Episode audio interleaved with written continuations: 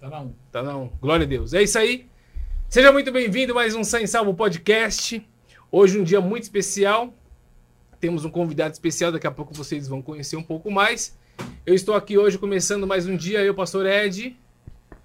Fala pessoal, muito boa noite. É com muita alegria que estou aqui. Eu sou o evangelista Evandro. Para todos me conhecem, sou Evandro. E é com muita alegria, estamos mais um episódio aqui. Hoje é o episódio, décimo episódio, é isso? Décimo episódio. Glória. E hoje, eu tô um pouquinho diferente. É exatamente isso que eu ia falar agora. Tô um pouquinho diferente hoje. então você que tá aí, fique com a gente até o final, porque muita coisa boa vai sair dessa mesa hoje aqui. Em nome de Jesus. Fala aí, pessoal, tudo bem? Mais uma vez, um enorme prazer. Pastor Luan, como todos conhecem, Luan, a gente sempre se comunica aqui. Estamos hoje na nossa décima programação, conforme o nosso amigo Evandro falou, com esse microfone hoje na posição de um ministro de louvor, né? Glória. né? Com o microfone na mão. Glória a Deus. Então é isso, gente. Acompanhe a nossa programação, porque eu tenho certeza que será muito especial. Bom, hoje nós temos aqui na nossa bancada um convidado muito, muito especial, pastor Osiel Gomes. Pastor, amém, amém. Seja muito bem-vindo ao Sem Salvo. Amém. Amém. Pode é, dar um alô para. Olá, meus aqui. irmãos. É um prazer estar aqui né, com os irmãos, também aqui nesta igreja, nesse ministério, participando convosco e, ao mesmo tempo, poder partilhar nossa experiência de fé, de comunhão e estreitar mais essa amizade em Cristo, né? E estar aqui nesse momento, nesse programa, que para nós é motivo de grande satisfação e de alegria poder conhecê-los como hum. membros do corpo de Cristo, da Igreja Universal do Senhor Jesus, né? E é uma alegria estar convosco e a todos que estão nos assistindo, nos ouvindo, nosso abraço, nosso carinho. É isso aí. Bom, hoje eu estou aqui até com uma colinha.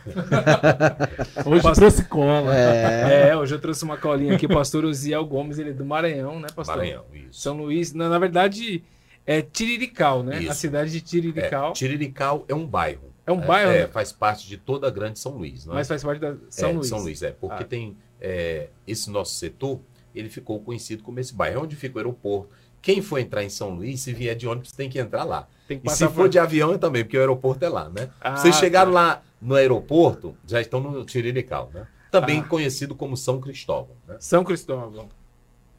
E o senhor passou presidente do campo Isso, desse do, bairro. desse Tirirical, né? Do ah. campo. E nós estamos ali instalados com aproximadamente 300 igrejas, né? 300 é, no nosso campo e 87 pastores que nos auxiliam com os missionários, né? E fazendo a expansão do reino de Deus. Né? Glória a Deus. É, é, é realmente impressionante, né? O, o senhor aqui na nossa bancada é, o, é um dos convidados com maior peso, então até estou constrangido. Mas é, de verdade é uma honra recebê-lo aqui, viu, pastor? Amém. E, e, se eu errar alguma coisa, senhor, por favor, Não, vontade, me, me corrija. À vontade. Tá? É, nosso pastor Osiel, ele hoje ele tem muitos seguidores no Instagram, muitos seguidores uh, no YouTube, né? Muitos inscritos no YouTube. Eu eu sempre assisto vídeos, eu sempre estou vendo vídeos do senhor pelo WhatsApp, mesmo que é um, uma mídia que não dá muito para controlar, não dá para é. ter uma métrica, mas é, aqui em São Paulo, principalmente, tem aparecido bastante né, desse, desse tipo de vídeo, de, do, do vídeo do senhor. E, bom, aí eu, eu peguei algumas informações, por exemplo, o senhor foi 10 anos diretor da faculdade da FAEM. Isso. É isso? Era. A, a FAEM foi o seguinte, foi um projeto.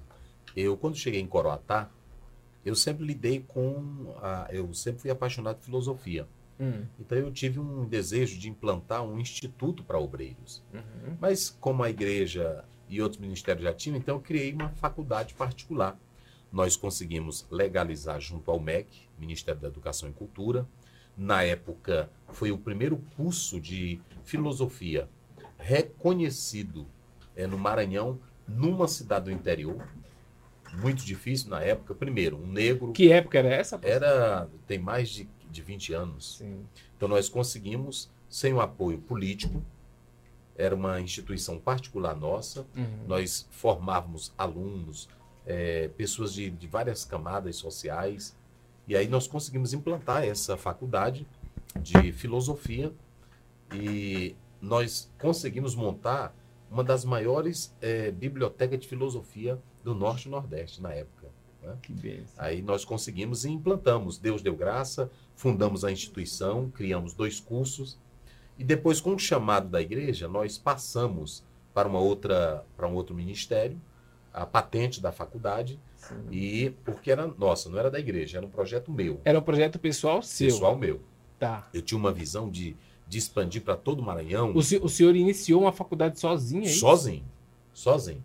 Sincero, tem que falar com o pessoal do MEC, tem que falar com, com políticos famosos, mas eu disse, não, eu vou orar a Deus Uhum. e se Deus nos abençoar, a gente vai conseguir. Então eu comecei com o Instituto de Filosofia Livre, criamos, conseguimos fazer o prédio, fizemos o prédio, e aí conseguimos montar essa biblioteca. Uhum. Na época que os avaliadores foram, era um avaliador, me lembro como hoje, era um de Goiânia, doutor em filosofia, e mais outros dois. Então nós conseguimos ter um, um bom conceito no MEC e conseguimos ter essa a, a aprovação da FAEM, Faculdade Evangélica do Meio Norte, que hoje o grupo que está tomando de conta já colocaram outros cursos e está indo muito bem. Mas nós conseguimos formar muita gente, que eu fico mais feliz, é porque às vezes eu estou em um local, alguém chegou, pastor, hoje eu sou, um dia desse um rapaz me ligou e disse assim, pastor, hoje eu sou doutor, eh, sou doutor em filosofia aqui em Brasília. Então, o que me alegra é a oportunidade que a gente pôde construir e dar para essas pessoas. Né? Que- meu Deus, é impressionante. E aí o senhor falou alguma coisa de negro? Isso, por quê? Porque vocês sabem que o, o racismo velado, estrutural, não há como se negar. Ele é uma realidade. Inclusive, eu estou defendendo uma tese no meu doutorado, na Universidade Unicinos, e eu estou tratando sobre isso. Eu estou tratando dessa construção do racismo. Nós temos várias obras hoje que versam sobre o racismo, mas eh, poucas delas tratam sobre o racismo na questão eclesiástica e teológica. Então, eu estou eh, socialmente defendendo essa tese ne- nesse particular. Então, naquela época, você sabe, é, quando um negro começa um projeto, além das dificuldades, da pobreza e da raiz que ele vem, tem vários entraves, né? Vários entraves. Sim. Porque a gente sabe que o, o mundo é construído nesses dois pilares. Quais os dois pilares? Isso é lá desde a Mesopotâmia. Uhum. Quando Deus entregou a Mesopotâmia, que é lá onde alguém diz assim, eu não sei onde o vento faz a curva, é lá. Na Mesopotâmia. É na Mesopotâmia. lá é a base, entendeu? Então, por exemplo, entre os rios, Deus deu aquela terra rica para abençoar o povo, a humanidade. Mas um grupo se apossou daquela região e disse, nós somos os donos aqui. Então, a divisão de classe começa dali. Uhum. A divisão de classe começa dali. Um sendo mais forte do que o outro e querendo dominar. Então, esse discurso, por exemplo, esse discurso que veio para Hitler, a raça pura, esse discurso que é, é, fortaleceu também Nietzsche, Uhum. é um discurso montado ao, ao- ao longo de décadas, de milênios. Sim. Então, essa, essa proposição que ela é apresentada na história é, do negro, da mulher, ela é uma, uma coisa que foi montada ao longo do tempo.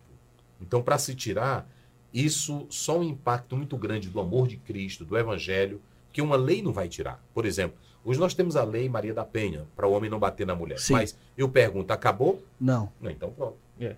É, por que, que Paulo e Jesus nunca pregaram contra a escravidão? E se tinha mais de 6 milhões de escravos quando ele veio, por que, que eles não pregaram? Porque Jesus pregou amor. E quando o amor nasce, o amor cobre todos os erros. Uhum. Quem tem o amor de Cristo no coração não tem racismo. Quem tem o amor de Cristo valoriza o outro. Quem tem o amor de Cristo não tem espírito de vingança. Uhum. Então, foi isso que Jesus quis implantar. Ele não tentou implantar uma lei, uma imposição. Que é quando você tem uma lei, você obedece com medo de uma sanção, né? Ah, eu não vou passar o sinal vermelho, que se eu passar, eu vou Vai vir perder. a multa. Vai vir a multa, a- a- eu posso ter meu carro preso, não é assim? É. Mas não questão de consciência. É, as pessoas não, não deixam de, de- Porque pode atropelar alguém. né? Isso. E- Eles vão com medo do radar móvel ali. Ah, verdade. Medo do valor que vai pagar, né? Isso, Então, na verdade, o que, o, que, o que Jesus implantou foi o amor. o amor. Porque o amor, ele, né, é, vamos dizer assim, ele tudo resolve, Ele né? resolve, porque o amor, ele não tem diferença. O amor, ele vê, ele vê o teu defeito, ele vê a tua cor, ele vê a tua raça. O amor, ele vê a tua fragilidade, mas ele te ama como você é. Aham. Por que, que Jesus me amou? Por isso que Paulo diz lá em Gálatas 3,28, em Cristo não há homem, não há mulher. É, é, essa segregação, esse espírito de divisão, o amor não tem. Aham. Entendeu? Por Uhum. exemplo, uma criança simples. Por que, que uma criança de um grande comerciante, de um grande empresário, senta com uma criancinha pobre e os dois, as duas brincam ali na simplicidade? Porque não tem um espírito da construção humana, da ganância, Aham. da, da, da separação, do ódio. Que é- isso é uma construção. Certo. Isso é uma construção. E, e essa desconstrução, é, é, hoje a gente vê com muito mais frequência, né? A gente está diante de, de alguém que fundou uma universidade, né? E aí acaba indo contra tudo aquilo que, que se acreditava, que se podia ou não, né? Que foi tudo isso que, que foi construído no passado. E aí a gente tem um, um, um fundador de uma universidade negro, né? Isso. E, e- e indo contra tudo, né? o Contra sistema, tudo. Ó, porque nós é o seguinte, isso com qualquer classe, mas vocês sabem muito bem, o Sartre, ele dizia uma coisa, o homem é um projeto de si. Uhum.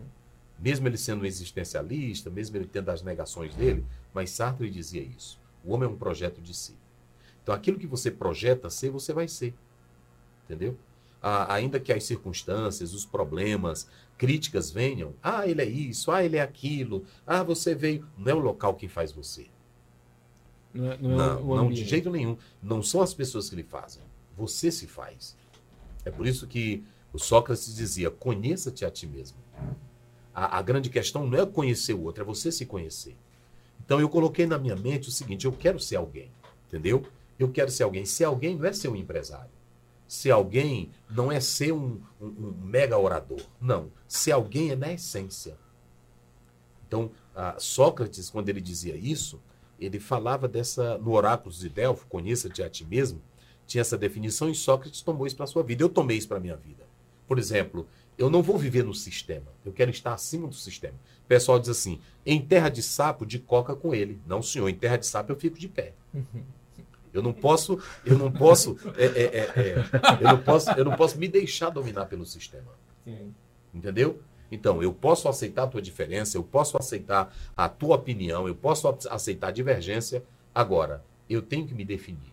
E foi isso que eu fiz. Por exemplo, tem negros que se sentem, ah, o fulano atacou ele, atingiu ele, ele se perde nesse universo. Entendeu? De, de ideologias. De né? ideologia, de, de palavras rústicas, de palavras depreciativas. Não.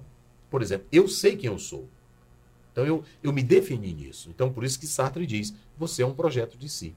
Se você se deixar levar pelo que os outros dizem, você nunca vai avançar. Né? Você nunca vai avançar. Então é aquela história do, do, do, do, do- do sapinho corredor. Por que, que ele conseguiu? Porque ele era surdo. Uhum. Você tem que se fazer de surdo. Nessa vida é dessa forma. Isso tanto faz com o negro, faz com o que nasce na periferia, o pobre, não é assim? Então você é um projeto de si. Sim. Deus ele nos deu um talento, Gênesis 1, 27, 28, quando ele diz: Vocês têm a minha imagem. Então eu carrego essa imagem. Nós temos esse estigma benéfico de Deus, né? A imagem dele. Então eu tenho que me projetar. Agora, tem pessoas, alguém diz assim, inclusive o apóstolo de São Paulo, lá em 1 Coríntios 7, ele diz assim: cada um tem um dom. Cada um tem um dom. Tem pessoas que têm essa resiliência. Tem pessoas que não sabem trabalhar isso. Por isso que elas precisam de orientação, de ajuda. Eles ficam mais no vitimismo. Lógico, porque você sabe que quando, a, a- desde o momento que o Brasil se torna uma colônia de Portugal, mesmo a educação que chega no Brasil é educação de elite. Mas, pastor, mas é é assim, é, a gente precisa ser. É, é, é muito legal isso que o senhor está falando. Mas você acha que não tem uma parte assim que a gente foi meio que treinado para pensar assim? Por exemplo, a gente da periferia, é, a gente vai para a Zona Sul. A gente está na Zona Leste hoje, que é uma zona, na maior parte, periférica. E a gente vai para a Zona Sul. A gente estando no ambiente de pessoas com um poder aquisitivo maior, mais inteligente. É como assim como eu comecei esse podcast falando que talvez estava um pouco constrangido diante da sua presença. Você acha que isso não foi também, não está embutido na nossa cabeça de chegar nesses ambientes, se travar e deixar de ser quem a gente é? Porque esse é um desafio meu aqui. Por exemplo, eu estou diante do, de uma câmera que. Ai, deixa eu tirar isso aqui. Que para eu conseguir fazer esse programa é, é um desafio to- toda vez que eu estou aqui. Porque eu aprendi que eu não sou um comunicador. O, o Luan é um comunicador. Ele, ele tá no rádio. Eu não, eu tô fazendo isso pela primeira vez. Então, na minha cabeça, para mim, toda vez que eu tô diante dessas câmeras, para mim é um desafio, porque eu fui treinado assim. Então, assim como o pobre se comporta, já, já se compro, comporta é, com inferioridade, vamos dizer. Alguns, não, não é todos, não é uma isso. regra, tá? Mas ele não foi meio que treinado para isso, para se comportar sempre de, se diminuir perto de alguém que ele julga ser melhor que ele. Isso. A, a psicologia ela diz que nós temos três coisas que nos definem. Uhum. Primeiro é hereditariedade. Você traz os traços do seu pai, não é isso? Sim. Você traz os traços do seu pai, da sua mãe. Rapaz, mas parece com o pai dele, né? Assim. Mas você também tem um ambiente. O ambiente familiar e o ambiente externo. Uhum. Então, tudo isso traz influência para nós. Traz influência para a nossa vida. Mas você se define. Por quê? Porque ao longo do tempo, Deus te deu uma inteligência, uma capacidade pensante. Era isso que os pré-socráticos, inclusive Aristóteles, queria. Você tem uma capacidade pensante. Então eu via, por exemplo, negros dizerem assim: ah, não, é assim mesmo, isso não vai para frente. Olha, se Luther King tivesse pensado assim, é. entendeu? Se o Mandela tivesse pensado assim, não é assim? É. Então, pessoas que pensam assim, é, é, por isso que eu disse agora há pouco, eles precisam é, ser despertados pelos profetas. É aí que surge a imagem dos profetas que a gente chama de revolucionários. Uhum. E Jesus veio para ensinar isso para a gente. Se as mulheres lá do passado, ontem, é, me parece que foi ontem, eu cheguei aqui no hotel, estava vendo um jornal lá no, lá no Paquistão, umas mulheres com cartazes, elas lá na luta é, é, é, é protestando contra o que está acontecendo lá. Eu fiquei pensando, meu Deus, que mulheres corajosas, não é isso? Uhum. Então tem coisa que você tem que arriscar a vida. E viver já é um risco. Agora, se eu quero viver, não, a, o sistema aqui ele me ataca. Por exemplo, é, não aceito o negro aqui. O Luther King dizia quando entrava num ônibus, desça, negro não pode entrar aqui, mas é meu direito. Eu também tenho que andar aqui. Sim. Então, se você se, se coaduna, se adequa ao sistema como a água, ah, botou aqui, está normal. A gente nunca vai ter as revoluções necessárias. Então, é, nós temos que ver que tem muitas coisas que foram construídas ao longo do tempo e nós é, precisamos fazer essa desconstrução. Por exemplo, hoje nós temos negro que ele se veste do jeito que ele quer, se apresenta do jeito que ele quer, né? Uhum, assim, sim. como também isso é, essa essa versatilidade, ela está presente em tudo. Mas o que eu quero dizer é o seguinte, é que você é que se define. E Deus deu, Deus deu inteligência para nós. É o único ser. Há um, um, um filósofo que ele diz o seguinte: o único ser que não se define é o animal irracional. Uhum. Mas o ser humano é o ser que se define. Por exemplo, o macaco continua, o símio continua morando ainda na mesma casa que ele faz. Uhum. O pássaro também. Nós não, construímos arranha-céus, palácios. Então nós nos definimos. Agora, você sabe que teve uma sociedade lá atrás que tentou criar uma depreciação, que o cérebro do negro é menor, que o, o negro não tem tantos hormônios, que a massa. Então, foi um discurso para quê? Para ter pessoas. E não foi só com os negros. Por exemplo, eles diziam que certos brancos que não conseguiam vencer batalhas não davam para ser guerreiros. Então tinha que ser lavrador, tinha que ser funcionário. E era isso? Não. Tem pessoas que têm, já está provado aí que o QI de cada um é diferente. Uhum. Pessoas têm aptidões, um para música, outro para matemática. Sim. Não é assim?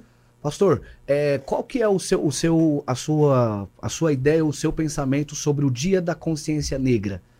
Por quê? Porque a gente sabe que tem pessoas que é a favor, Isso. como também eu já vi muitas pessoas contra, até utilizando o termo dizendo que isso é só um, é, jogadas de marketing ou questão de alienação para poder causar um certo vitimismo. Queria saber o que, que o senhor pensa desse dia. É o Luan. Luan, Isso. olha, é o seguinte. É, até hoje, Luan, tem essa questão das cotas, misturando aqui já uma coisa com a outra. Você pode observar que é, os negros lá atrás, ele, é, tanto os negros como os pobres, tem muita gente que não entende isso. Certo. Mas, por exemplo, no Nordeste, vamos falar aqui um pouquinho do Nordeste. Você tinha filhos de pessoas que tinham mais condições, que iam para a escola e que tinha a merenda em casa, que tinham café em casa e tudo. Agora, o filho de um negro, de um lavrador. Ele chegava na escola com fome, porque o pai não tinha condição, e você sabe que sem comida ninguém pensa, sem comida ninguém fica em pé. É. Então, ao longo desse processo histórico, os negros foram muito atrasados nesse seu, nessa sua evolução histórica. Então, seria tipo uma compensação. Não é que a, a cota ela vai denegrir o negro que ele não seja inteligente. É uma compensação. É tipo uma compensação, não é que Pelo tempo. Certo. pelo tempo, é, é tipo um indulto, mais ou menos assim. Vou usar Sim, isso aqui entre sim. aspas. Sim. Mas é o seguinte, a- o, o que eu acharia correto é que o Dia da Consciência Negra, ele deveria ser feito mais para a valorização humana. Certo. Você entendeu? Aham. Não apenas para uma questão da cor, mas valorizar o ser humano. Que, por exemplo, a Rede Globo e outros canais trabalharam muito novelas que muitas montagens e roteiros dessas novelas são exageros. Muitas, como o negro apanhando no tronco. E aquilo ali ainda passa uma educação, sem eles querer, de um menosprezo humano. Aham. Até inclusive os livros de história. Eu falei um dia desse para um deputado, eu disse, por que, que os livros de história não colocam o negro no tronco e colocam assim embaixo? A desumanização humana. Mostrando que aquilo que. Quem faz aquilo ali é um monstro. Sim. Entendeu? Então, essa conscientização, ela seria mais para um tipo de valorização. E ah, é muito difícil, por exemplo, mulher e negro e judeu foram as três classes que mais sofrem no mundo. É, os estereótipos ali, É né? isso, Aham. é isso. Então, então, eu acho que essa conscientização, ainda que alguém diga, mas seria um momento para a gente refletir e valorizar a vida. E o que é feito hoje é totalmente oposto, né? É. O dia da consciência negra, eles têm mais como. É, até entra dentro de uma questão de vitimismo, né? Isso. Porque é, o que, que vale esse dia? Ah, porque a gente quer mostrar que a gente tá aqui, a gente também tem os nossos direitos, e aí acaba causando, essa Causando. questão nas pessoas. É não criar mais uma, uma divisão entre, entre os seres humanos. Aham. É mostrar que todos somos iguais, Legal. que a valorização é importante, que o negro está aqui, que o índio está aqui, Legal. que o afro está aqui, é importante para a nossa construção humana. Bacana. Ó, eu tenho. é, foi até uma questão que eu passei há semanas atrás, né? Eu ouvindo vocês falando aí sobre o assunto. E aí eu queria saber do senhor se realmente é, o senhor acredita que isso dá para ser mudado com palavras ou simplesmente a pessoa tem que querer dentro daquilo que o Ed falou, que isso já é uma coisa que foi implantada em nós. Eu acabei vivendo isso há duas, acho que umas duas semanas atrás. Da onde eu moro, a minha esposa é, acumulou o lixo lá, né? E tem que levar num certo lugar. Então Isso. coloquei no carro e fui deixar na lixeira. E aí junto tinha um tênis meu lá, né, que tinha rasgado lá, tinha aberto um buracão lá. E eu falei, poxa, esse tênis dá pra usar mais. Coloquei na sacolinha e levei junto no lixo. E aí quando eu cheguei lá na lixeira, aquela lixeira grandona, e aí quando eu cheguei lá, é, tinha, tem uma moça lá que ela sempre cuida, né? E aí o Sim. pessoal remunera ela por isso. E aí pra você ver a mente das pessoas, que foi o que me fez entrar no carro, eu falei, caramba, como que as pessoas podem pensar dessa forma? Porque quando ela viu eu jogando, ela olhou e viu que a sacolinha transparente tinha um tênis ali dentro. E ela pegou a sacolinha e falou: Moço, posso pegar pra mim? Mesmo vendo que eu tava jogando no lixo.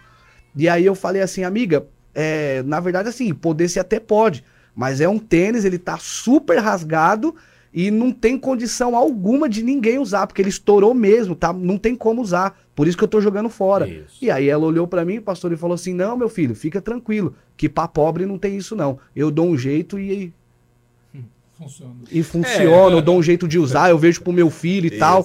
E eu falei, aquilo me constrangeu, porque eu olhei e falei, não, moça, mas abriu mesmo, a senhora pode abrir aí e ver. Ela falou, não, não, pra pobre nós dá um jeito, eu tento colar, eu vejo o que eu faço. E aí quando eu entrei no carro, eu falei, caramba, como que as pessoas, né, tipo, pra pobre, ela já se, Isso. né, já sabe que é aquilo, ela aceita aquele tênis rasgado, que eu sou isso e pronto, né? É, É. é porque tudo é um discurso.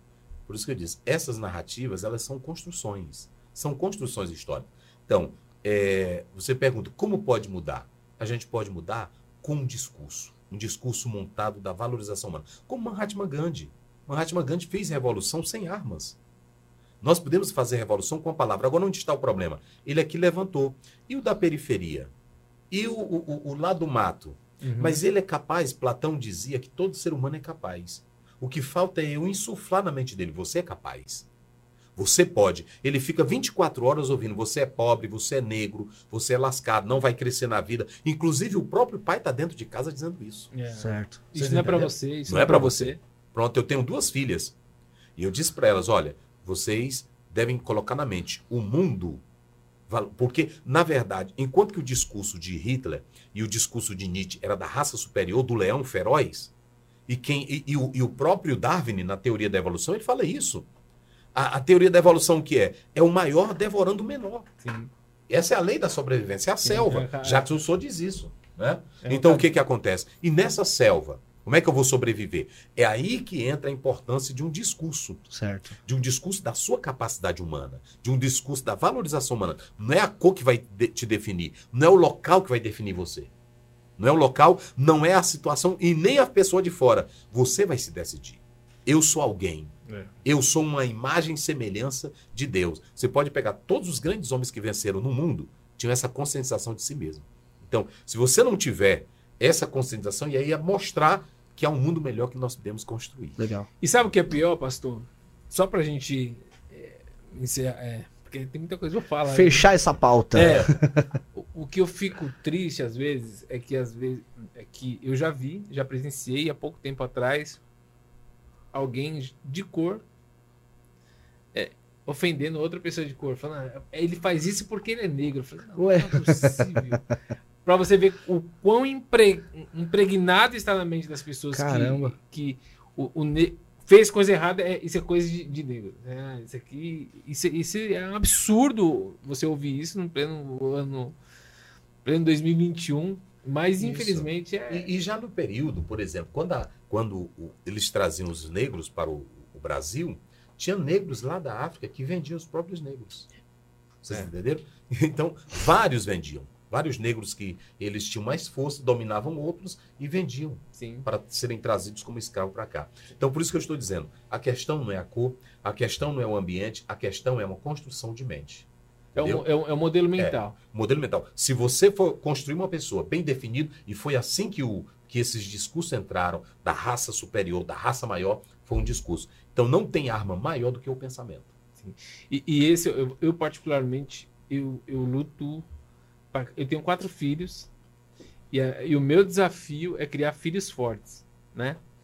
Que, que, que vençam todo esse tipo de Lógico, barreira. Isso. Né? Ah, que a gente verdade. aprendeu lá atrás Isso. que era tudo normal, mas que hoje a gente entende que Não. não. A gente vê nos filmes, nas novelas, a gente falou de, de Globo, e, e a gente vê no entretenimento, que nas novelas, quem era o empregado? Quem era o motorista? Era o Isso. negro. Lógico. Quem era o, o, o vilão? Quem era o bandido, né?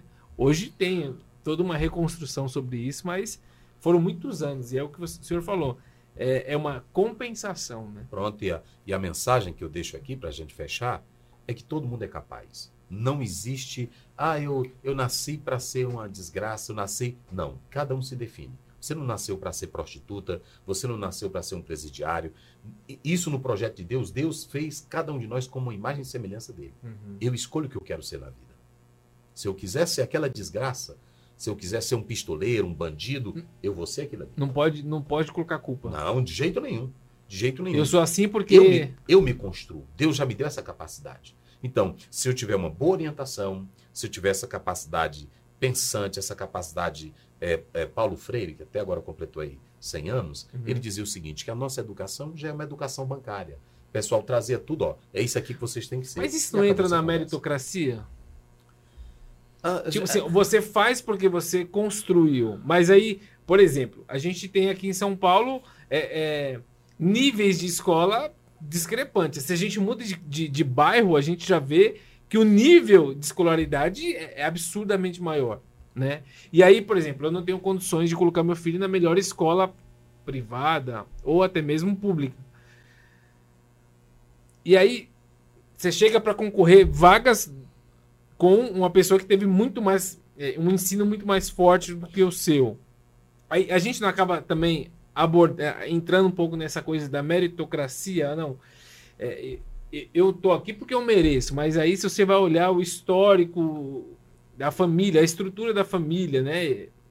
É, é muito, é- são mundos diferentes. Como que a gente Isso. Por isso que eu disse agora há pouco que nessa questão de conceder algo para os negros, eu, vi- eu ia ver isso mais como uma questão de você compensar algo, não de mérito. Uhum, Eu vou dar um exemplo aqui para vocês. Quando eu morava em Coroatá, tinha um rapazinho pobre, negro, uhum, e eu fui, o pai dele, é, mataram o pai dele, eu fui tirar o pai dele lá do local, mataram ele numa, numa situação muito dramática. E ele pobre, um bairro, um dos bairros mais pobres da cidade.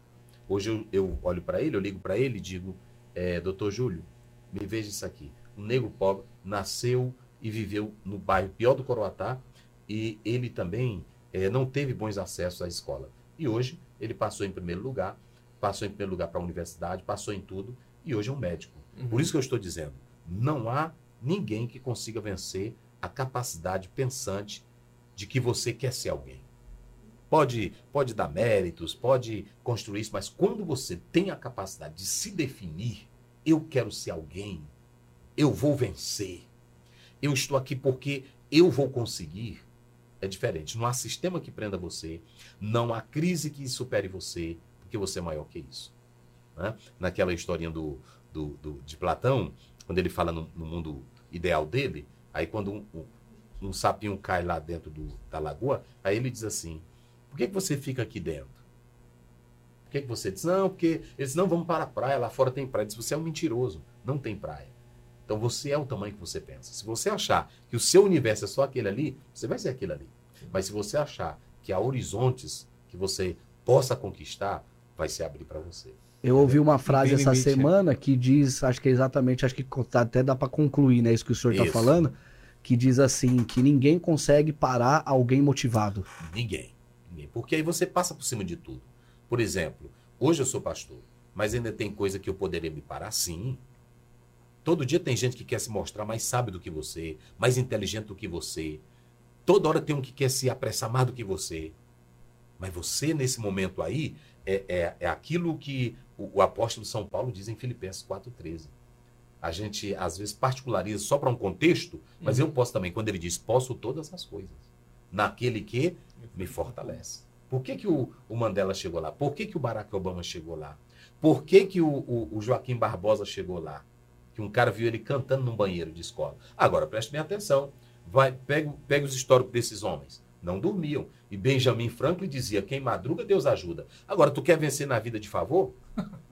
Não é assim? Tu quer vencer na vida porque tu é negrinho? Tenha pena de mim, gente. Na cota. Olha, aí não, não, não vai. Não é assim? É, é. Você que tem que se decidir. Então, pronto, eu vou atrás. Eu vou correr. Então, todos os grandes negros da história. Mas, mas o senhor concorda que para um negro, né, para um judeu e para uma mulher, o trabalho é dobrado. Ah, agora aí sim. Por isso que eu estou dizendo. Por exemplo, eu disse para minha filha. Ela disse, papai, eu quero ser médica. Eu disse, amém. Pronto, comprei um curso de inglês. Ela aqui, olha. Pega isso aqui. Pronto. Ela pegou um cursinho que eu comprei, é, é nove books. Ela, eu, eu dei para ela. Pronto, ela fala inglês fluente. Ela tá lá na medicina, mas ela tá lendo tudo no inglês. Aí a doutora chega, como você conseguiu? Qual escola você estudou? Ela disse, não, meu pai me ensinou. Depende de você querer. Agora, um negro chega, por exemplo, aí. Aí pronto, passa o dia todo deitado. o dia todo deitado. Querendo o sistema. Ah, o presidente tem que ver nós. Tem que ter uma lei aí que não fale mal de mim. Tem que ter a capacidade pensante e criativa de querer ser alguém. Se você quiser ser alguém, você chega lá. Não importa o local, não importa. Vocês podem pegar.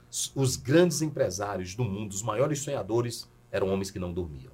Quem madruga, Deus ajuda. Né? E aí vai. É isso né? mesmo. Continuando aqui, ó.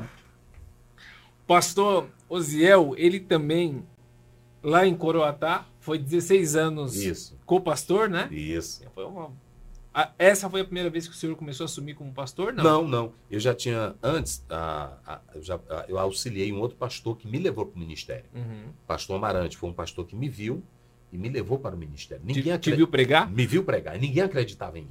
Ele olhou para mim e disse: Moreno, eu quero falar contigo, sem me conhecer, sem nada. Uhum. Ele disse: Vai na, na igreja, eu quero falar contigo. Eu saí de Teresina, que eu era professor no seminário de Teresina. Uhum. Eu saí de Teresina e fui lá em Açailândia, Maranhão. Quando cheguei lá, ele me levou para um lugarzinho bem feiozinho e disse assim: Tu tem coragem de vir trabalhar aqui? Eu disse: Tenho. Mas bem feiozinho, sem nada. Eu disse: Eu tenho. Feiozinhos, quer dizer É pobrezinho. pobre é, e feio. Não, é Piauí? É Maranhão. Maranhão. Eu saí. Eu, Você saiu do Piauí? é, eu tava no Piauí dando o senhor na- é natural do Piauí Eu ou sou do natural do Maranhão. Maranhão? Só que eu fui convidado para trabalhar na, na igreja, dando aula lá no seminário em Teresina. Uhum. Aí eu fui. Quando cheguei lá de Teresina, ele mandou me chamar, porque ele me viu pregar, mandou me chamar. Uhum. E eu fui. E quando cheguei lá, ele me levou no lugarzinho mais pobre. E aí disse: Tu tem coragem de trabalhar aqui? Eu disse: Tenho. Ele disse: Pô, vai para a convenção. Eu fui para a convenção. Quando chegou lá, ele me apresentou a pastor e me colocou na sede com ele. Entendeu? Era ele, tá- só ele um tava teste. te testando. Só um teste. Se eu dissesse para ele não tem, ele não tinha me levado. Eu disse para ele, eu disse, olha, eu tenho coragem. Tu tem coragem de vir para cá? Eu disse, na hora. Aí pronto. Aí passei uns três anos com ele.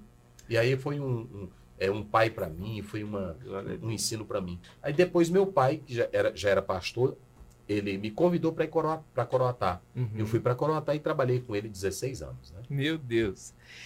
Ah, o senhor é comentarista da CPAD. Isso.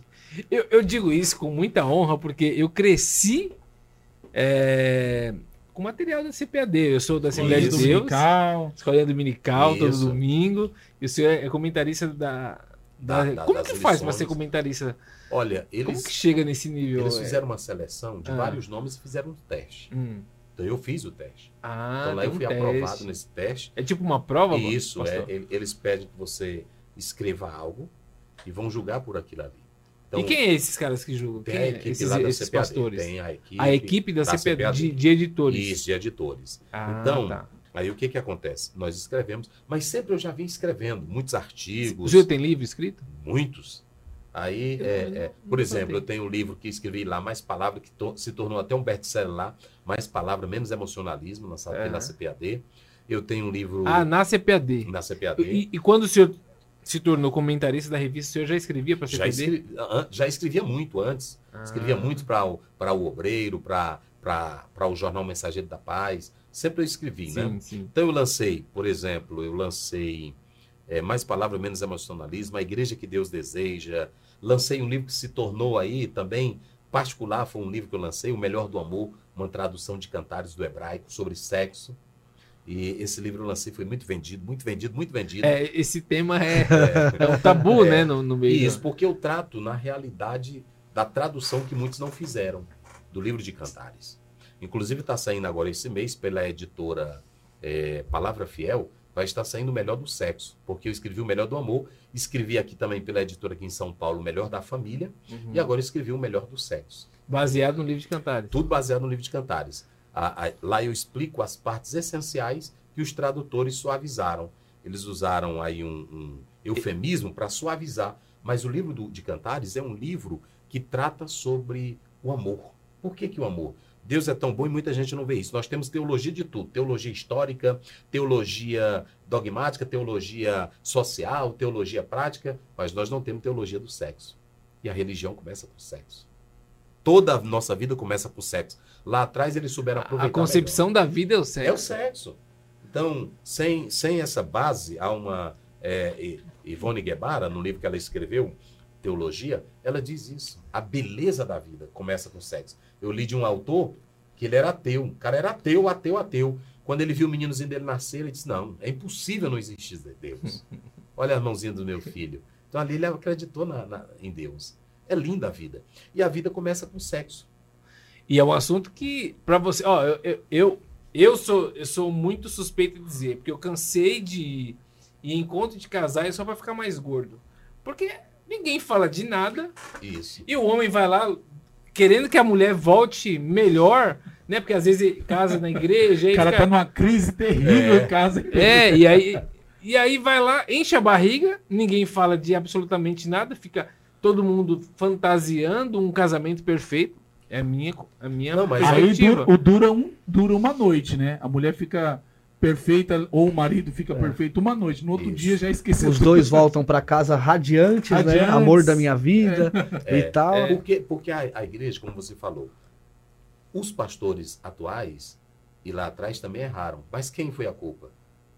É, com todo respeito, os teólogos católicos. Por exemplo, Santo Agostinho. Você vai ver, Santo Agostinho, ele dizia que.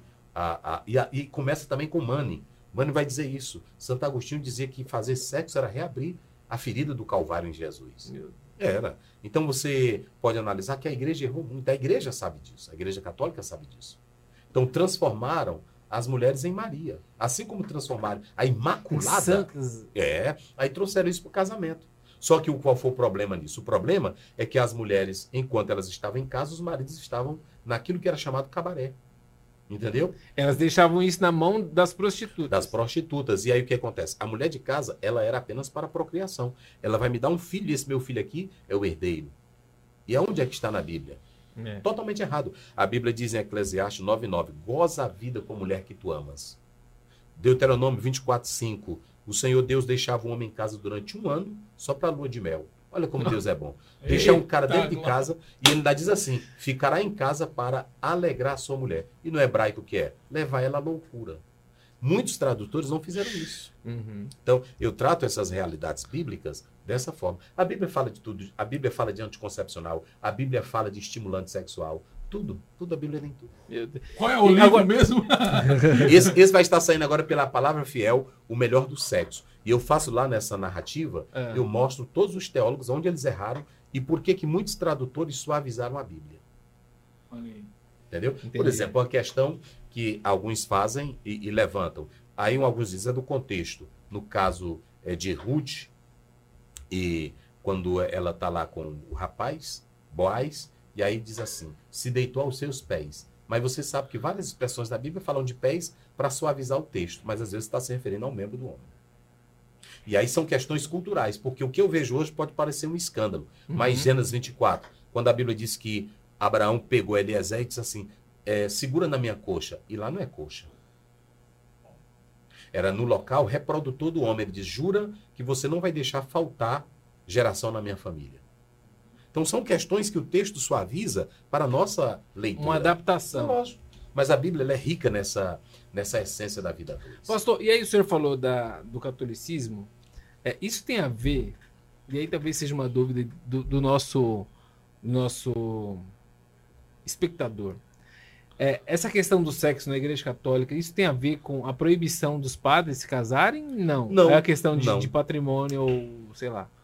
Tem, tem, tem os dois lados. A igreja, ela viu o seguinte, que ela, ela sabia que o ministro aplicado com a família ia dividir.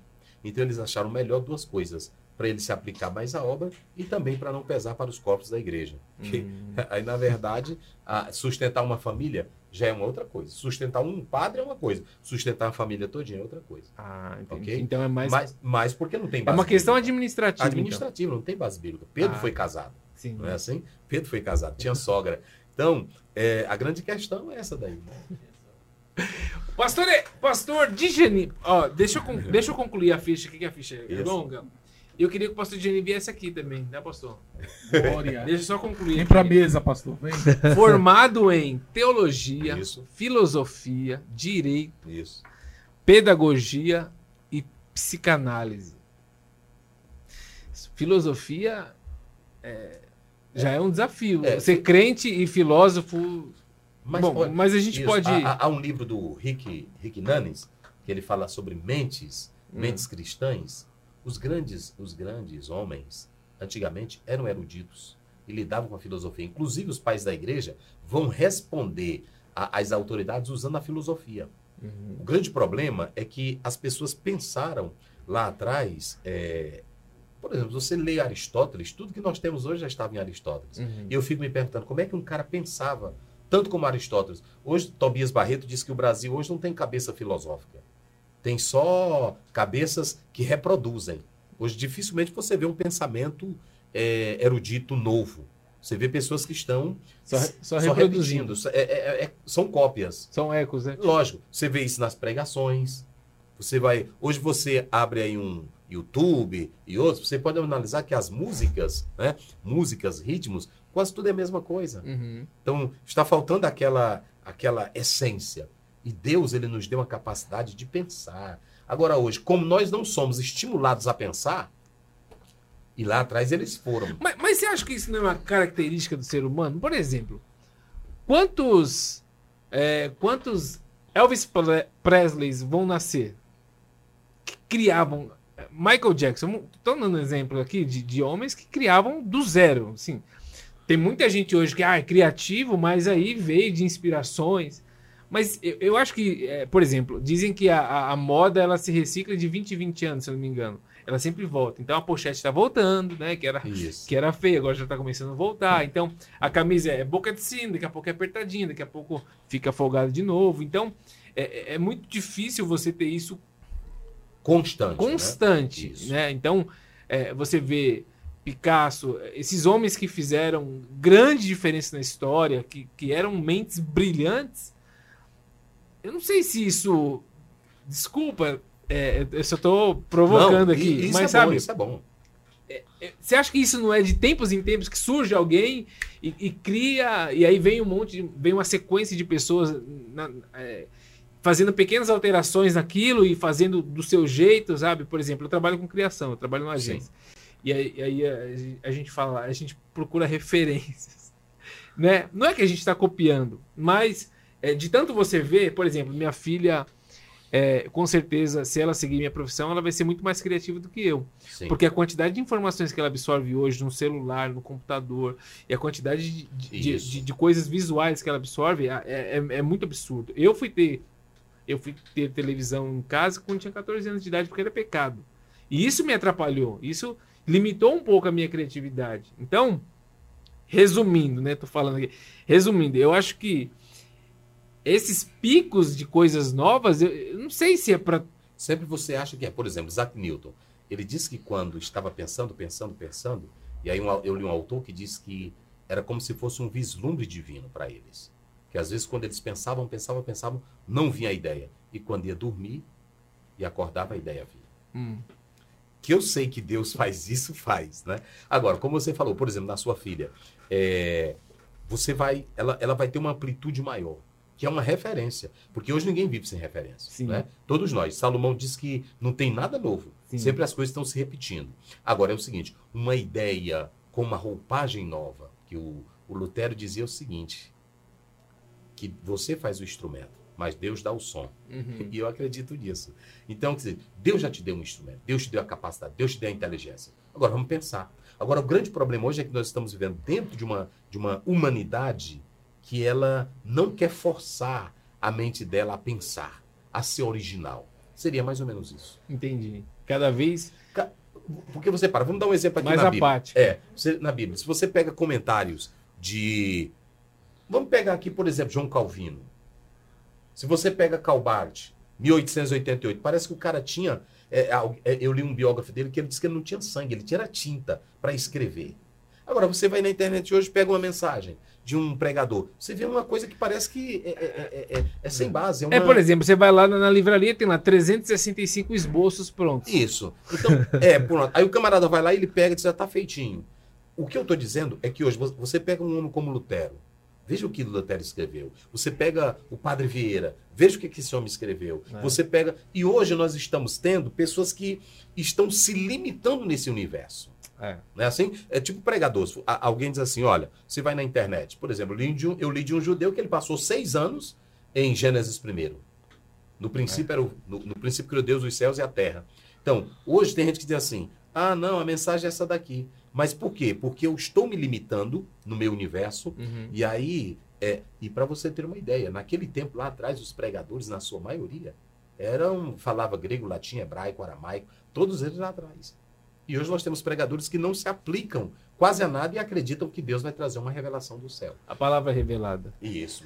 É. A, a gente vive hoje numa sociedade que os jovens cada vez sabem mais coisas e com menos profundidade. Ah, verdade. né? É. É. é um pouquinho de cada coisa. Isso.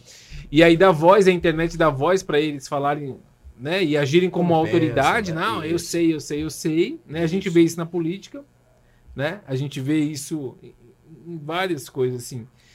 E, e muito menos especialista. A gente está indo, a gente está evoluindo para um uma. minuto. E aí, voltando bem aqui atrás, como você falou, por exemplo, há muita gente fala mal do pai do Michael Jackson, que a gente sabe que teve rigidez. Sim, sim, Mas a disciplina, pontualidade de Michael Jackson veio de quem? do pai. Era ele que dizia: você faça os passos assim. Você faz desse jeito. Então, é, é, No entanto, que se tornou o que se tornou, né? o grande problema é isso aí. E, diz, e dizem que quem trabalhava com Michael Jackson sofria, porque ele era um cara que, Pronto. enquanto E- não estava perfeito, Isso, a Bíblia diz que a criança entregue a si mesma é a vergonha do pai. Todos nós somos tendentes, é da nossa natureza, a ter uma liberdade que leve à libertinagem. Se não tiver alguém para colocar um freio e ponto, é isso aqui, é isso bem aqui que eu quero. Pronto, vou dar um exemplo aqui. Ah, eu aprendi a tabuada todinha Hum. e eu agradeço às minhas professoras. No dia que eu errava, na sexta-feira, batia. era assim ou não era? Então pronto. Mas até hoje, às vezes, eu estou dentro do ônibus Tinha e eu fico cantando aqui a tabuada como ela me ensinou lá atrás. Mas hoje você pode observar, a maioria dos meninos não sabe tabuada. Não sabe. Não é assim? A maioria não sabe. E aí pronto, de Vai vez em pro quando eu tô celular. lá atrás. tô. Então havia essa disciplina. A, a- o, o período em que as pessoas ficavam no mosteiro pensaram muito, se desenvolveram muito. Então eu sei, é verdade que tem aqueles homens que são dados como dádivas para a humanidade. Né? Ninguém, ninguém mais vai ser como Aristóteles. Ninguém mais vai ser como Sócrates. ninguém vai, mais vai ser como é, é, Isaac Newton. Só que se hoje a gente for olhar, nós temos tanto, tanta coisa vinda de homens que você diz quem criou isso, né? Pastor, é, o senhor acha que com o aumento da tecnologia, falando sobre essa questão do ensinamento raiz que o senhor trouxe, que o senhor teve esse ensinamento de aprender a tabuada, o senhor acha que com o aumento da tecnologia hoje, é, isso atrapalha o andamento da criação? Por quê? Porque hoje a gente costuma dizer que as crianças já nascem pedindo, né? Um smartphone, um tablet, Isso. um computador de game, que é o que Isso. muito tá na moda, né? Aquele computador gamer e tal, pra galera jogar. Então, acho que a pergunta seria essa. O senhor acha que a tecnologia, ela atrapalha hoje o pai sentar ali com aquele caderninho e falar, ó, a tabuada é, é essa aqui e tal, e seguir aquela coisa? Tem aquele caderno da... daquele caderno da... é, Caligrafia. caligrafia para poder Isso. fazer a letra certinha, igual existia. O senhor acha que atrapalha? Olha, é, eu vou usar isso na, na sua pergunta, eu vou responder dentro do, do próprio contexto bíblico. Certo. Um exemplo. Antigamente, os homens de Deus, os grandes biblistas, eles decoravam as quatro até oito declinações do, do grego koiné. Decla- eles decoravam cinco declinações do latim no papel, pegando, olhando, memorizando, porque quanto mais repetição, mais facilidade para você memorizar. O, o grande problema é que eu diria que a tecnologia ela pode atrasar o seu desempenho, porque já vem tudo pronto. Hum, Digamos, você pega hoje um, um Novo Testamento grego, está tá disponível aqui. Aí a pessoa diz, ah, eu quero saber que palavra é essa. Ele vai aqui, ele abre, aí lá tem assim, é, a palavra, palavra, verbo, logos, tá aí. A palavra logos está no nominativo singular e quer dizer palavra. Pronto, ele já sabe isso aqui, ele pronto. Mas antigamente você tinha que declinar logós, logu, logô, logon. Eu tinha que saber que em, em cada caso ele estava, não era apenas citar uma palavra. Eu posso simplesmente, hoje tem muito pregador que diz assim, no grego essa palavra quer dizer isso. Um exemplo, todo mundo Aham. fala a palavra HP no grego, sim. Mas se eu perguntar, mas qual é essa declinação? Qual é o caso? E como você pode declinar? Então, anti- antigamente as pessoas colocavam mais a mente para funcionar. Ela pode me dar tudo pronto, porque Certo. alguém, por exemplo, você pega o dicionário de Strong, está aqui, Aham. mas aquele camarada lá pensou e a, a tecnologia apenas colocou e facilita para você. Então, o melhor mesmo é o contato. certo. Então eu diria que atrasa, porque você já quer tudo simplificado, tudo aprontado. Aham. E antigamente tudo era anotado, reescrevendo, apagando, lendo e revendo isso ali. Eu acho que atrasa um pouco. É o que eu já ouvi de alguns pregadores quando diz que essa geração, não sei se o senhor concorda, mas é uma geração do fast food, né? Que quer tudo pronto ali, né? Porque é tudo rápido. Primeiro é o E ali, seguinte, pum, pum, olhou, já era. antigamente você, para ter uma tradução de uma Bíblia, você demorava tempos e tempos. Hoje, hoje todo dia está surgindo uma nova Bíblia, Sim. todo dia tem um novo livro, entendeu? Aham. Então, antigamente você tinha obras que eram referências. Hoje, todo, todo dia surge um negócio novo. Se você for para teologia, você se assusta com o tanto de obras que surgem no mercado a cada dia. Aquela questão, tipo, de, um- de uma mesa cheia de livros já não existe mais. Não. Né? Que você pesquisa nenhum, pega do Isso. outro, vê a tradução no outro, já não Pronto, tem. a- Aqui a- é só você. Só na vê- internet, eu É. já, já tá aqui prontinho, aí pronto, eu vou pro culto. A, a grande, o grande questão nisso aí é que esfria a sua capacidade de raciocinar, de pensar, Certo. de, de memorizar. De Então, memorizar principalmente. Isso. Então o eu senhor não que acredita que atrasa. atrapalha, que atrasa, né? Eu acho que atrasa. Certo. Porque é o seguinte, se você usar bem o seu poder de mente, de, de inteligência e usar isso aqui, por exemplo, eu, eu estava no mestrado lá no Rio Grande do Sul, lá na universidade, e eu vi um rapaz que ele sabe tudo, cara, de, de, de obra de teologia nova, de tudo. Com a internet ele tem uma facilidade tremenda. Mas ele já pesquisou antes. Agora, quando você quer uma coisinha pronta e vai aqui, então tira a sua capacidade reflexiva, pensante, Certo. criativa, porque você tem que moer isso, você tem que mentalizar, né? Há uma filósofa brasileira, e quando eu cito ela, eu cito só questão de referência, Marilena Chauí. Ela diz que gosta de pegar no papel, ela diz que gosta de ter o toque ali. Então, obra é bom quando você toca. Eu gosto de cheirar o livro, abrir ele, cheirar. Eu gosto de ver a página, anotar. Ah, cada um tem seu método, mas Certo. eu acho que atrasa um pouco. Legal. É, eu acho que essa próxima geração vai ter que achar um jeito, né? De, de conseguir ter profundidade com tanta facilidade. É. Por exemplo, eu nasci em 84, eu, eu não consigo largar o caderno. Eu também tenho não. um celular, mas eu, eu não. gosto Isso, de anotar. Da mesma forma. Eu também. né? É. Pra pregar, a gente até usa celular, mas na hora de fazer o esboço, Ah, anotando, Faz- isso, anotando. verdade. Minha filha foi comprar uma TV, ela queria TV que falava com controle. YouTube. E aí a televisão foi não. Porque eu, eu não gosto de falar nem com a Canal 7, já entra eu, na eu não gosto, é, eu, eu já não gosto de falar com o computador nem com o celular. Isso. Falar com um robô, ela ia lá no shopping, aí tá lá, olá, seja muito bem-vindo. Eu falei, "Ixi, Não, não dá. É verdade. Então, é, são gerações. Eu acho Sim. que eles vão achar o caminho. Isso, é verdade. É, bom, é, é isso, pastor. Pastor Ziel, é, eu gostaria. A gente tem assunto para falar por muitas horas. Umas muitas- três horas aqui No seguidas. mínimo, no mínimo.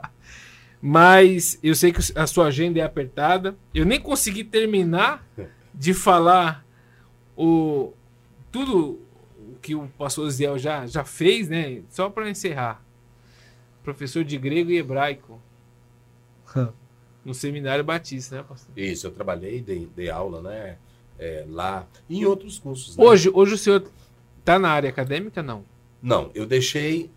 Estou assim, porque eu não paro. é, eu estou fazendo dois doutorados, né? Dois doutorados Dois simultâneos? Simultâneo. Eu estou fazendo doutorado na, pela, Uni- pela Unicinos, a Universidade aqui do Rio Grande do Sul, e também doutorado na Este, né?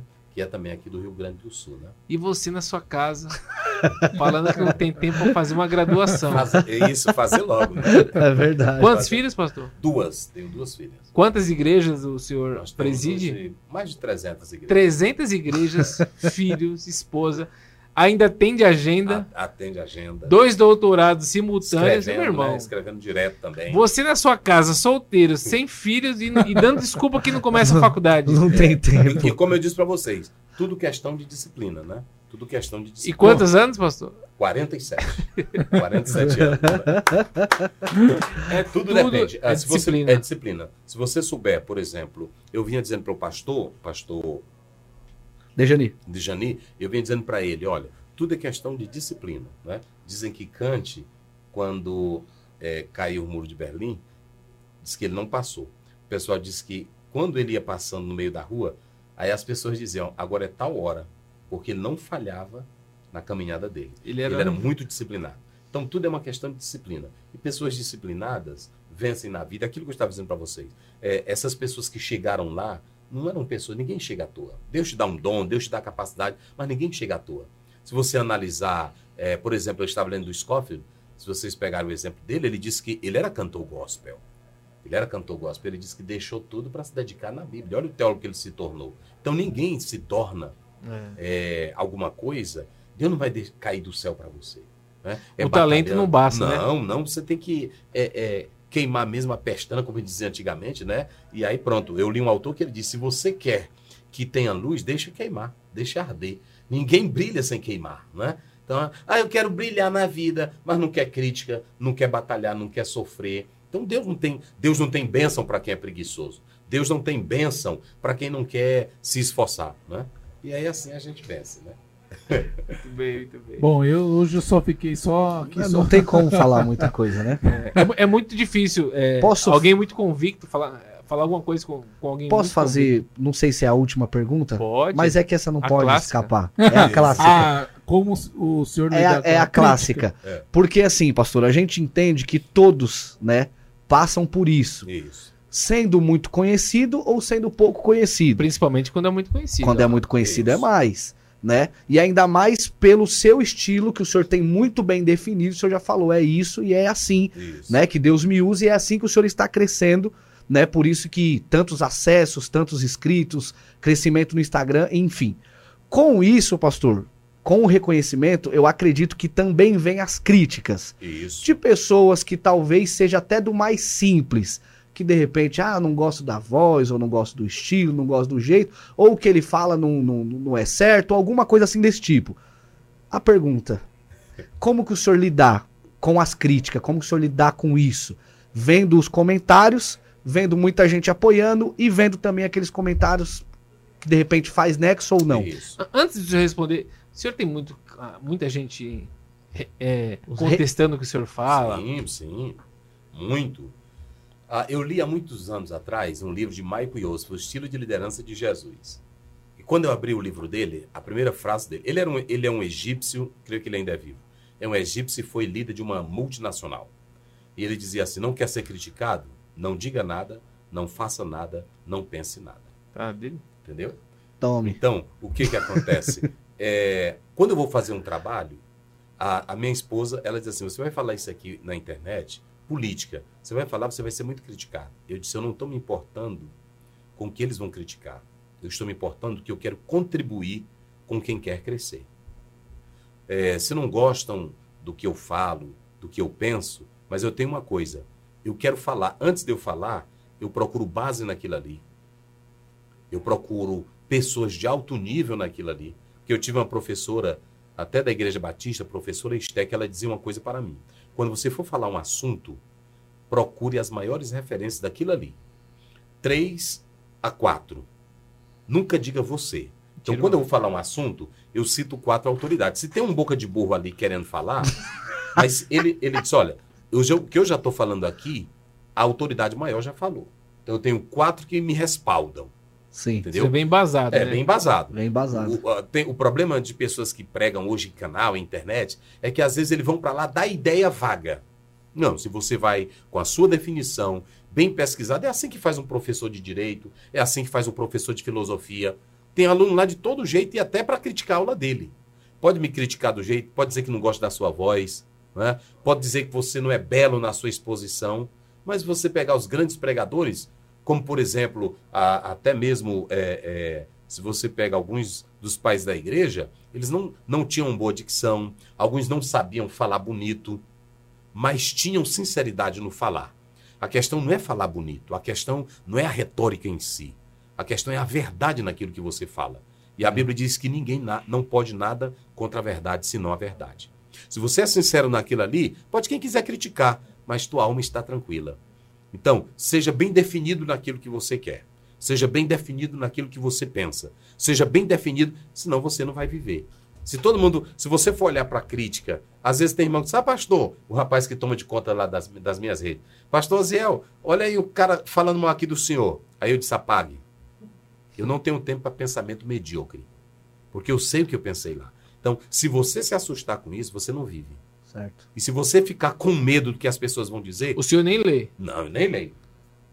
Eu não perco meu tempo. Primeiro porque é o seguinte, eu já baseei tudo aquilo ali em cima de argumentos corretos. Entendeu? Então, às vezes, eu ah, tem pessoas que mandam, ô pastor, a palavra tocou em mim. Aí eu, eu ligo para essa pessoa. Por exemplo, eu vou dar um exemplo para vocês. É, teve uma manifestação aí, eu não levo a igreja para a rua nessas manifestações. Que eu, eu, eu creio que o corpo de Cristo não é para estar envolvido em política. E o senhor, como, como pastor, o senhor se posiciona politicamente? Não, não me posiciono. Por quê? Publicamente não, Não, só... publicamente não. Só no meu voto lá. Se eles já dizem que o voto é secreto, Uhum. eu me posiciono assim. Eu dou curso para a igreja de como a igreja deve votar e em quem Como ela escolher deve. o seu candidato. Lógico, mas a- o voto é seu. Sim. Eu digo, olha, esse partido Sem, tem essa indu- sem ideologia. induzir o É, povo. sem induzir, porque eu não posso pegar o corpo de Cristo, que é a igreja, e induzi-la para político A ou político B. Porque depois o senhor que vai tem que dar conta. Com certeza. Então o que, que eu faço? Eu faço o seguinte: eu dou orientação. Aí um dia desse, um rapaz eh, colocou, entrou no meu WhatsApp, colocou assim: estou decepcionado com o senhor. O senhor disse que não envolve a igreja e eu, eu vi uma bandeira. Um irmão pegou uma bandeira nu- numa, numa propaganda e colocou no nosso site. Mas como eu vi que ele foi sincero, eu liguei para ele. E ele não acreditou que era eu que estava falando com ele. Eu disse: sou eu, meu pastor, meu querido, pa- pastor Aziel. Eu estou lhe ligando é porque você. Ele nem era seu membro? Não, não é membro. Ele era o internauta? Não, internauta, ele não é Uau. membro da minha igreja. Ele não é membro. Mas eu Isso é comprometimento. né? Isso, eu vi a sinceridade dele. Então, ele, ele, ele, ele entendeu errado. Eu liguei para ele, meu querido, ele estava, ele estava, ele é da Igreja Batista, ele estava num jantar com a esposa dele. Ele disse, eu não acredito que é o senhor. Eu disse, sou eu e eu quero lhe ligar, porque não se decepcione comigo. Aquilo que você acreditou em mim, é aquilo que eu estou falando. Aquilo ali foi um irmão que colocou uma bandeira, mas não está fazendo propaganda que eu não faço isso. Eu sou meu pastor, me perdoe. Então, eu disse ao pastor de Jani que nós estamos em uma crise de caráter, que as pessoas elas estão perdendo a credibilidade em líderes. Eu vi, eu vi é o senhor falando isso numa mensagem religião e, e política Isso. senhor. A, a igreja, ela, ela está, não tem coisa melhor um membro chegar para você um dia desse. Quando eu cheguei nesse campo, uma irmã chegou e disse assim para mim: Eu não creio em pastor. Pastor, eh, e aí falando de religião e, e- desculpa te cortar, religião e, e- e igreja. Antigamente a igreja ela estava acima da, da política. Isso. Religião e igreja não. Política e religião. Sim. A, a igreja estava acima da política, tanto Isso. que a política ela batia continência para vamos, vamos falar assim para ficar mais claro. Ela perdeu esse lugar por negligência, por não se posicionar. A política se posicionou acima da igreja. Ok. Você acha que um dia. Você acha que a igreja precisa retomar esse lugar ou, ou, ou ela nunca perdeu? O que, que o senhor acha? É, é, é como alha, é água e óleo. A igreja ela nunca foi instrumento para esse lado. A igreja ela tem que ser orientada para o espiritual. Nós temos que orientar a questão correta. A política é correta, gente. A gente sabe que ninguém vive sem a política. Sim. Mas eu não posso transformar o púlpito sagrado da igreja para eu discutir assuntos políticos. Tem irmão que colocou lá no meu site, quando eu falei isso, dizendo assim: hoje a gente tem que falar de política para não perder, para não amanhã nós não poder falar de Jesus. E eu pergunto: e como os mártires falavam de Jesus quando o Império Romano dominava? Uhum. E como Paulo falava de Jesus quando Nero era imperador? Porque a questão é que nós estamos tentando levar a política para a religião. Aí é que está a coisa errada. Muitos não estão entendendo é isso. Nós temos que discutir assuntos de política, sim. Mas a igreja, o púlpito, é o lugar da palavra de Deus. Agora eu posso, em reuniões seculares, em reuniões particulares, falar sobre como a igreja votar, como você pode atuar na vida pública. Porque se você chega lá, eu crio meu partidarismo, tu vota em fulano, fulano vota em outro. Quando a, eu- a igreja tem muitos membros que votam naquele candidato e o pastor dá o apoio, a igreja gosta. Mas outro grupo que não gosta, não vai estar com o pastor. Por isso que o pastor ele tem que se posicionar nessa questão. A partidária. Ah, isso, pra, senão vai criar confusão. É, eu, eu, eu, eu discutia muito política a- até o ano passado, mas aí eu vi alguém falando pra mim, alguém falando na internet que toda vez que um pastor ele, ele se posiciona politicamente, ele diminui como pastor. Porque ele. Porque ele diminui, porque nem todo mundo vai concordar com aquilo que ele tá falando. Com certeza. Aí João Calvino dizia o seguinte: são dois reinos de Deus. A política é um reino de Deus, que a Bíblia diz que as autoridades, Romanos 13, elas são constituídas por, Deus. Então João Calvino diz: são dois reinos de Deus, mas cada um com destino diferente. A igreja, o reino dela é o céu. O pastor que está ali, ele não é político. Ele, quando vota, é um cidadão político, mas ele é um pastor para orientar as ovelhas, não para usar do púlpito para ludibriá-las e dizer vote em candidato A ou candidato C, ou candidato B. Porque amanhã o governador chama ele, quer dar um cargo para ele, quer dar um cargo para o filho, para se valer Já- da já te posição chamaram, pastor, Já, por, ah, várias vezes. Pra entrar na Já, política. o- a- já muitas vezes. E o senhor não tem Não, interesse? de jeito nenhum. De jeito nenhum. Por quê? Porque eu, eu entendo que agora eu fui chamado para esse reino espiritual. Uhum. Aí alguém disse, mas a igreja vive na terra. Sim, eu digo para os irmãos, olha, irmãos, aqui eu sou pastor de vocês. Eu estou orientando como votar. Agora lá fora você é um cidadão. Para votar, para ter direito a andar de coletivo, ter direito a- a- ao hospital, isso é política. Uhum. Isso é política. E a política ela tem que ser discutida, porque vocês sabem lá atrás, quando, quando se dava o, o, o poder, o pater familia, como está lá no latim, e como antigamente a- o chefe era quem mandava, ninguém podia discutir. A ordem era do rei, a ordem era do imperador. Mas quando veio os gregos e os romanos trouxeram a política, todo mundo pode participar. A política é discussão. Uhum. Agora a política discute o quê? A política discute a saúde, a política discute a segurança, a política discute a escola. Não é assim? E o que, que eu discuto na igreja? O céu, a santidade, a vida com Deus. É isso que muitos crentes não entendem. Não é que eu, eu não posso levar a política para a igreja. Agora, o pastor Zé, no dia a dia, eu posso sentar com o, Edivaldo. o Edivaldo. Edivaldo, o que você está achando do governo? Como é que está? Eu posso fazer isso com você. Não é assim? Sim. O problema é que os crentes não estão entendendo isso. Entendi. Eles querem levar a política para a igreja. Não é isso que eu estou querendo. A igreja, gente, está lá, em- tá lá em Efésios 5, 27. É o corpo de Cristo para eu apresentar ela como igreja santa. Quando o Paulo estava para ser decapitado, aí o Lutero disse assim, o Nero disse assim para ele: Paulo, negue teu Jesus, que eu vou te libertar. Ele disse: Olha, até aqui eu te respeitei como autoridade. Não entre nesse terreno que você não sabe do meu chamado. Ou seja, não entre na minha política. Jesus disse em Mateus 22, dai a César o que Ah, é. O senhor, então, não entra nesse. Não, de jeito E nenhum. se algum membro do senhor chegar assim, ó, pastor, eu vou votar no PT. Ah, sim. Aí é o seguinte: ele, ele- ele chega para mim, não é? Pastor Zé, eu disse, meu filho, e eu falei. Aí, isso. aí o senhor ori- orienta. Orienta, meu filho, olha, esse partido ele tem essa ideologia, tem isso e isso e isso. Então, o irmão escolhe um partido que possa trazer a estabilidade da família, que possa trazer. É assim que eu oriento. Ah. Mas não naquela ideia. Olha, É esse número aqui. porque nós estamos lutando com as mesmas armas deles. Uhum. É do diabo, é do cão, é um satanás. Que nível de espiritualidade eu estou tendo? É, são essas questões que a igreja ela está se tornando dessa forma. Não é? E aí nós temos que ter cuidado que a igreja, quando o Hitler estava no poder, o Hitler, com o discurso dele, conseguiu atrair vários pastores, vários líderes para lhe seguir. Então, o que eu temo não é, é- é- o que eu temo é só a igreja transformar a santidade dela, como dizia Dietrich Bonhoeffer, em uma graça barata. Que amanhã a gente fique tanto no mesmo nível que ninguém sabe mais o que é igreja, ninguém sabe mais o que é, é política, tudo junto. Então, no dia a dia, por exemplo, se o, o, Luan. o Luan chegar para mim, Pastor Zé, o que, que você está achando do governo? É direito meu discutir com ele, sim ou não? Sim, Sim, sim. claro. Lógico. Sim. É, o, o, o, Evandro. O Evandro chegar, Pastor Zé, o que, que o senhor acha dessa política pública que o, o governo colocou? Eu tenho que discutir isso, gente. Mas aí você está discutindo sobre fatos, né? Lógico que eu estou discutindo fora da esfera de santidade, gente.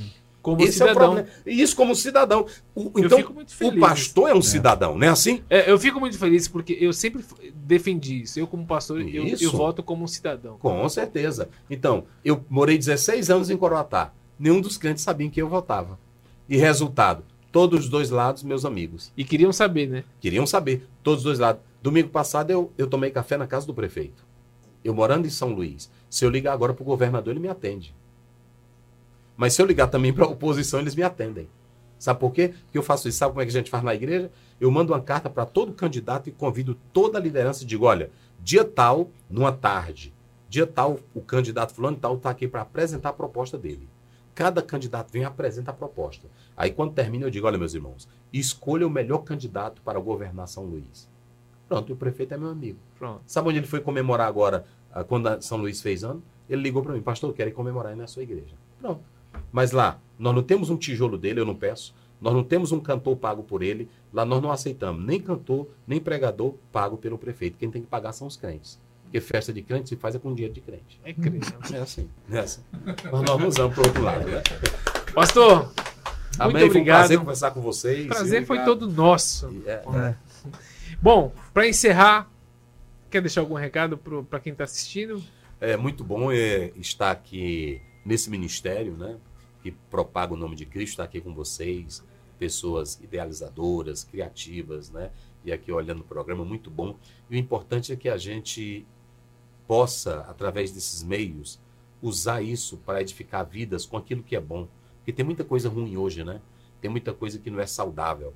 Mas como vocês estão usando para a fé, é por isso que Jesus, uma vez, os discípulos chegaram, Senhor, tem um rapaz ali que expulsa demônio, que não é do nosso convívio, não é discípulo nosso. Jesus disse, deixa o rapaz.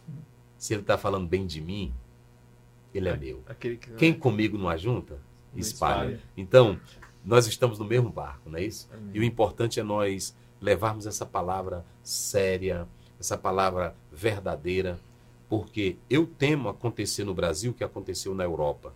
Diante do, de. Você pode observar que a Europa está fria de Deus. Diante de tanto escândalo de padres e pastores, a Europa se deserdou de Deus.